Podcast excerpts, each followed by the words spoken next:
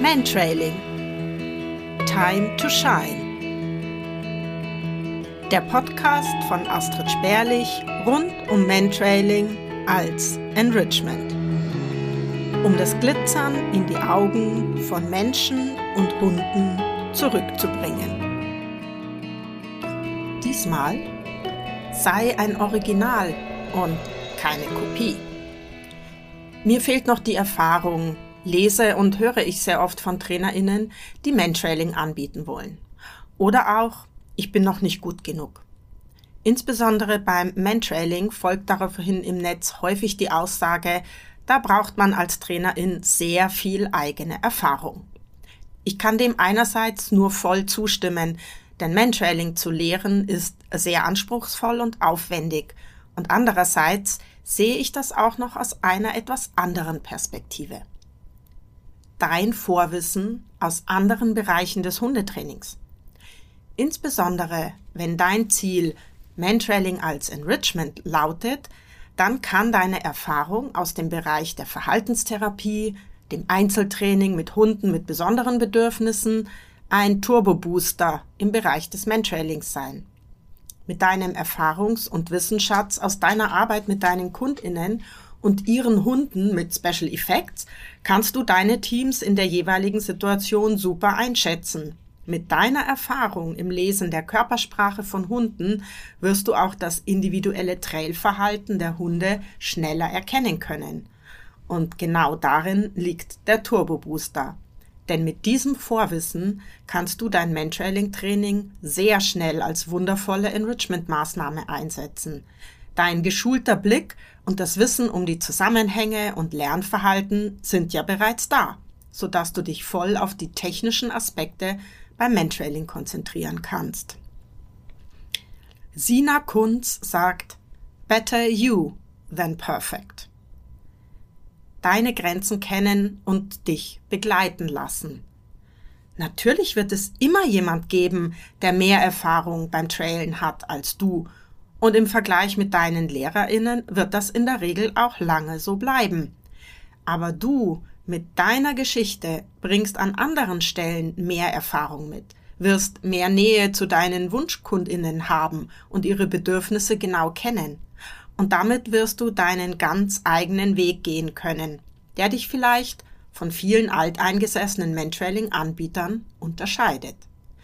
Janne von Klee hat es in ihrem Newsletter vom 12. Februar 24, der inzwischen auch als Blogartikel erschienen ist, ich verlinke es dir in den Show Notes, super auf den Punkt gebracht. Sie sagte darin sinngemäß, auch wenn es bereits viele mit deinem Thema gibt, so unterscheidest du dich in der Art, wie du dich ausdrückst, in deinen Erfahrungen, Perspektiven, Ideen, deiner Haltung und vor allem die Kombination aus all diesen und viel mehr Faktoren.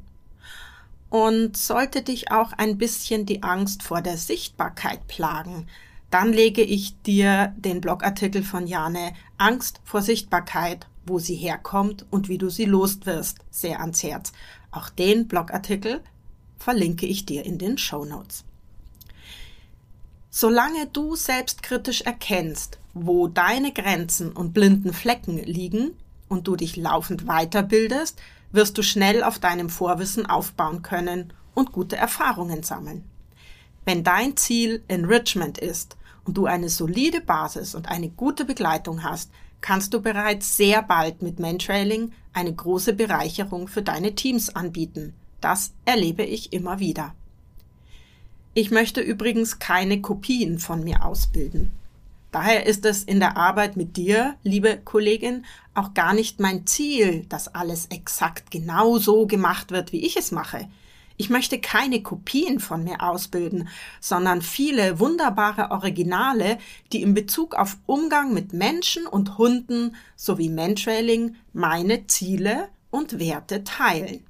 Ich bestärke dich dabei, deine eigenen Wege zu gehen, begrüße es, Anregungen zu überdenken und nicht unreflektiert zu übernehmen so lerne auch ich mit jeder Zusammenarbeit immer auch andere Perspektiven und Argumentationen kennen und kann daran wachsen.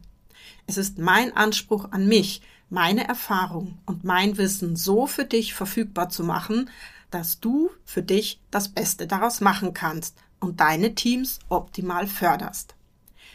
Das ist halt so beim Mentrailing, gibt's bei mir nicht als Begründung für ein Vorgehen.